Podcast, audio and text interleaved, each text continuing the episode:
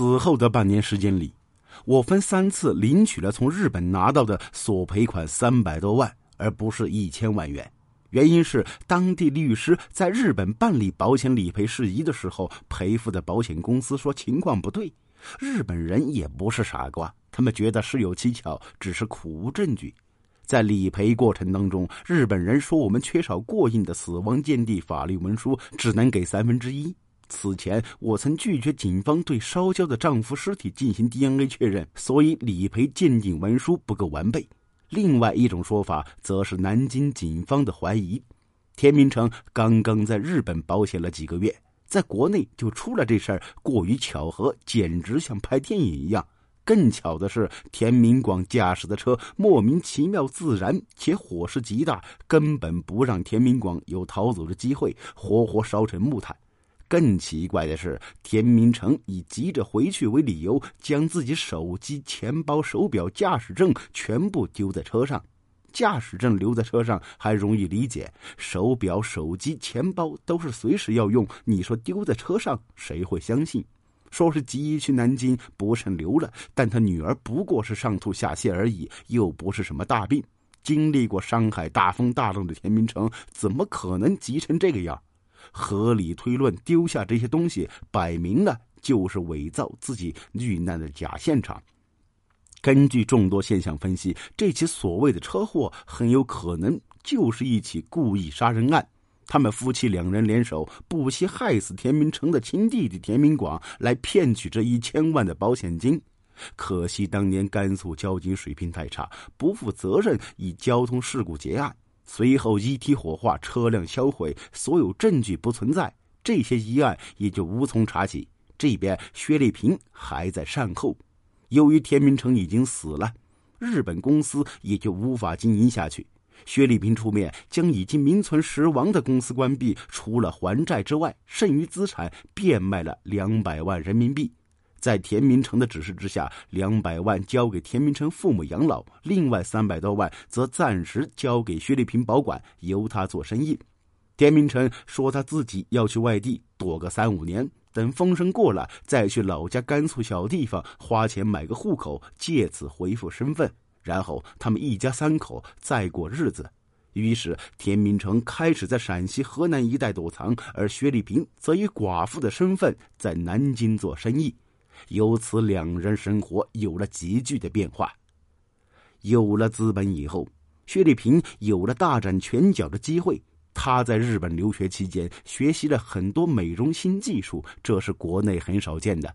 加上有父母亲的人脉和行内旧情人唐凯的帮助，还有三百多万流动资金，薛丽萍在南京开办了多家连锁美容院，生意红红火火。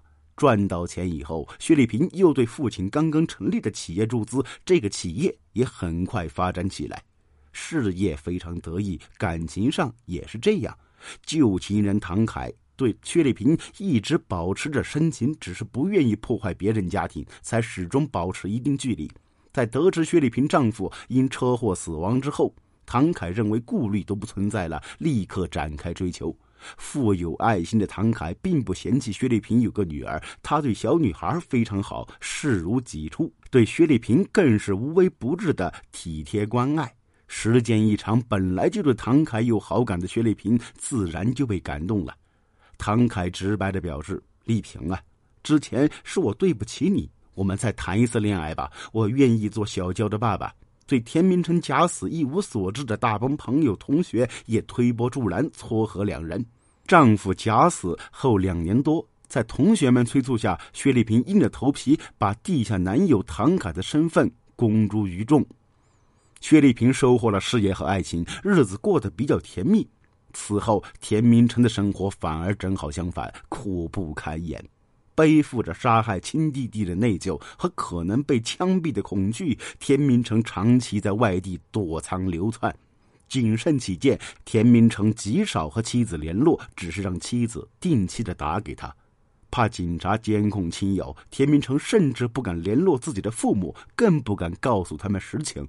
开始，田明成躲在陕西宝鸡，他在西安上大学，对宝鸡很熟悉。一年后是三弟田明广的忌日，满怀内疚的田明成到宝鸡法门寺进香，意外的遇到一个大学同学。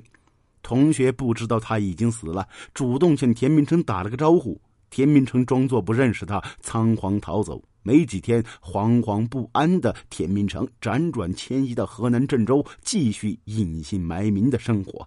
没有合法身份，田明成连较大的旅馆都不敢住，只能住破烂不堪的小旅馆、城郊结合部的出租屋。这些地方安全性很差，很多犯罪分子在这逗留。在一次被抢劫之后，不敢报警的田明成只能设法自保。他在内裤中搞了个暗袋，遇到紧急情况就将小小的存折给藏起来。偶遇上街，看到警察、协警、军人，甚至穿制服的邮递员，田明成。都会不由自主的紧张，于是他很少出门，绝大部分时间都躺在旅馆房间里边看电视，常年窝着不动，影响他的心情和食欲。他平时吃饭最多的是泡面，一天只吃两顿，过街老鼠般的生活，他整整过了三年。听说妻子在南京很成功，田明成也心动了，他很想在郑州开拓自己的保健品事业，但他已经死了。没有合法身份，连买火车票都不行，怎么注册公司呢？田明成曾经跑到甘肃小地方找朋友去买户口，朋友告诉他，以前确实只花几万块就可以买个户口，不管你杀人还是放火。现在不同了，到处查得很严，办不了。这事儿也不是不能做，只要等有年轻农民意外死了，我们去把他身份买过来，然后再打通环节，把身份证上的照片重新换了。不过这要等，短的话几个月，长的话可能要等好几年。恨死的人毕竟少，愿意违法卖身份的更少。你耐心等一下。田明成没有办法，只能悻悻的回到郑州。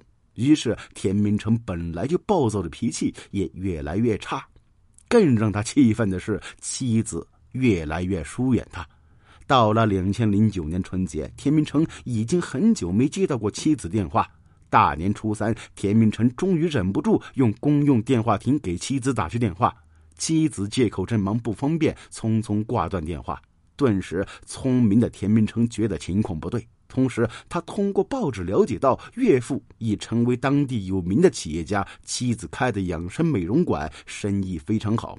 薛家在南京购了一栋别墅，还买了包括奔驰在内的多辆汽车。